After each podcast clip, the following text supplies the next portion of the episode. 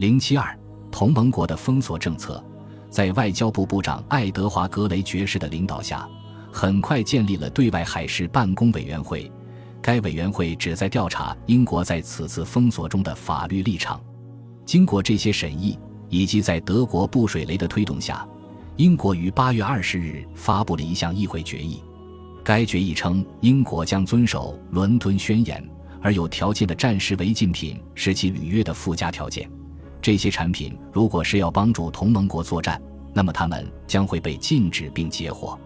根据拿破仑战争的先例。英国还设立了军事法庭，由独立的陪审团审理被俘船只案件，根据国际公认的违禁品法律来决定这些船只和货物是该由英国政府征用还是自由放行。在第一次马恩河战役之前，面对德国对法国东北部的猛攻，法国支持了这些提议。到一九一四年十二月，东西两条战线的动员和准备工作已经完成，壕沟战拉开了序幕。伤亡人员不断攀升，这标志着全面战争的开始。由于领导层和普通士兵要为长期战争做好准备，经济战就显得尤为重要。协约国为了削弱同盟国而共同努力，采取新的形式，联合摧毁同盟国的经济，包括限制邮件往来、严格管制出口、法律上禁止与敌国进行贸易往来，以及扩大违禁品名单。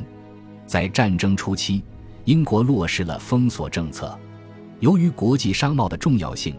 它不仅可以提高战后英国的地位，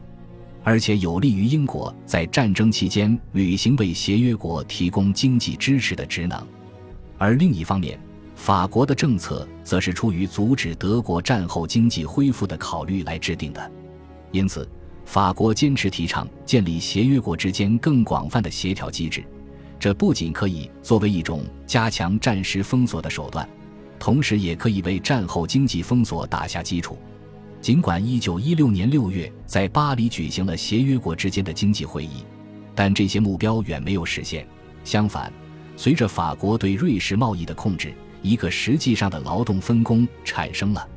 自从意大利1915年5月加入战争，协约国之间关系的维护就变得更加简单。意大利不仅可以安排瑞士进入地中海，也能封锁巴尔干半岛的亚德里亚海岸。英国的封锁是由外交部协调完成的。此次责任分配反映出一个事实：与海军力量相比，许多其他因素对封锁效果更为重要。最重要的是，在管理德国周边中立边境上，需要使用外交手段，以防止这些边境成为德国进口货物的渠道。其次，对边界中立地带的管理大量依赖于商业情报，在高级官员埃尔克罗的领导下，成立了一个违禁品部门。由于战争的持续，外交部控制了封锁的战略方向。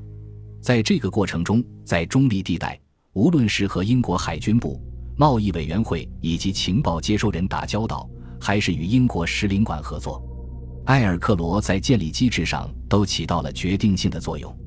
这个机制将联合抵制向同盟国出口食品、重要的工业原材料以及各种机械。联合封锁政策源自伦敦，在伦敦，通过修改封锁政策的有关法律，加强了对同盟国的经济限制，并且确保了封锁禁运的全面性。自从国际法律规定，只要封锁有效，它就是合法的，这些经济战的因素就结合到一起了。在欧洲。相对较弱的政府往往会在交战双方中保持中立，来确保自己国家的社会经济稳定有序，政治不会受到威胁。这其中最有创意的做法当属荷兰了。荷兰政府发现本国陷入一个境地：一方面，如果德国发现自己太偏向他们的敌对方，德国政府就会对荷兰发起进攻。而英国一方如果发现自己同德国中央政权走得太近，就会对荷兰实施最严厉的封锁处理。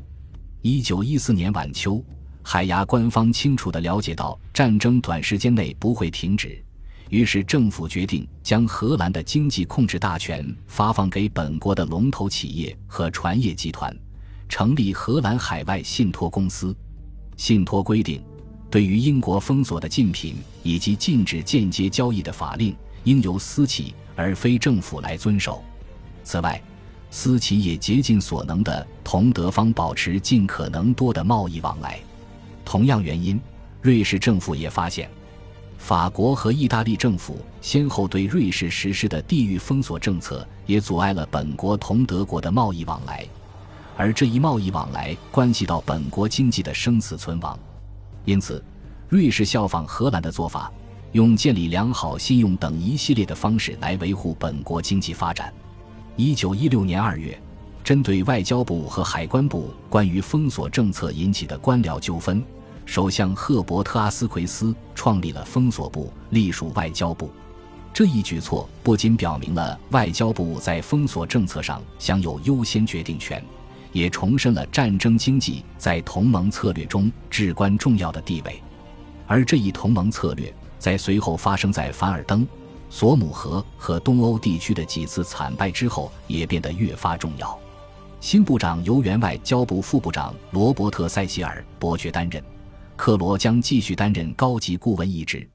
接下来的三年同往年一样，协约国经济体加紧了对同盟国的包围，一系列原本不属于绝对违禁品的商品也渐渐停止了向同盟国的供应，这其中就包括肉制品、金属以及矿物质。动植物油、煤油、棉花和羊毛，随着战争的升级和协约国作战区域的损失剧增，任何可以加强同盟国武装力量、维护该国工业发展或养育该国人口的产品都成了封锁对象。协约国的胜利是大势所趋。举例而言，在一战前，德国城镇人均每周消费三点二磅肉类制品，而到一九一七至一九一八年。该数值跌至零点三磅。无独有偶，由于德国在一九一五年被封锁，造成八万八千二百三十五名德国平民死亡。到一九一八年，死亡人数飙升至二十九点三万人。关于战争期间，尤其是在一九一七至一九一八年的严冬，德国人民是否真正挨饿受苦这一问题还尚未有定论。有人称，人们的体重变轻。所以，对食物的需求会变少。如果调理好身体，人们便可以一如既往的努力工作。总而言之，我们必须承认，在一九一四至一九一八年期间，封锁行动几乎没有影响到德国军人的战斗力，却对社会和人们内心产生了影响，因此也就给德国的政治带来了影响。高尔将军是一位高级官员，他称，德国人民失败了，究其原因有许多。而我认为，封锁行为在这些事情中最为关键。它使全国人民意志消沉。在一九一五年后，经济低迷导致许多德国人开始埋怨政府。食品和生活必需品分配不均，比如乡村地区的食品供给量充足，城市地区则不然。在城区内也存在着不均，阶级内部和阶级之间的分配并不平等。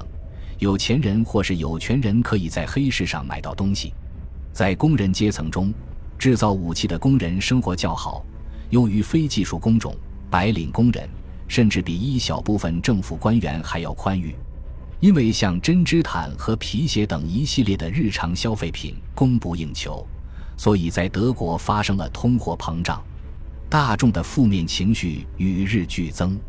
在一九一六年。